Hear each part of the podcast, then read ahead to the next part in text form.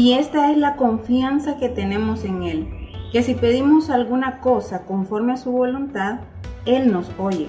Y si sabemos que Él nos oye en cualquiera cosa que pidamos, sabemos que tenemos las peticiones que le hayamos hecho. Esto nos dice primera de Juan 5, versículo 14 y versículo 15.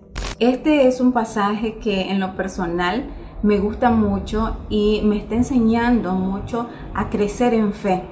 ¿Por qué crecer en fe? Porque cuando hablamos de certeza, hablamos también de confianza, de creer en algo o creer en alguien. En este caso, habla la palabra de creer en el Señor, de que si pedimos alguna cosa conforme a su voluntad, Él la va a hacer. Y yo quiero animarte en esta ocasión a que tú puedas tener una fe arraigada cimentada en Él, cimentada en su palabra, en lo que Él ha hablado, por encima de las circunstancias. Estaba yo meditando y se me venía la imagen de un águila.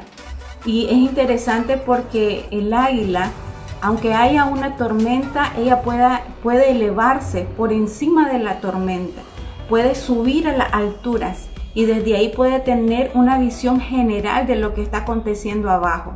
Cuando hablamos de, tener una fe fuerte en el Señor, inquebrantable, genuina, también hablamos de remontarnos en esos lugares donde Él nos está esperando para mostrarnos aquellos planes, aquel propósito y aquellas cosas que Él tiene preparado de antemano para cada uno de nosotros. Que en este tiempo el Señor fortalezca tu espíritu, fortalezca tu fe que seas alimentado cada día con una palabra nueva, una palabra rema de parte del Señor. Y quiero invitarte a que no desmayes ni desfallezcas, sino que puedas decirle, Señor, yo quiero remontarme como las águilas a las alturas.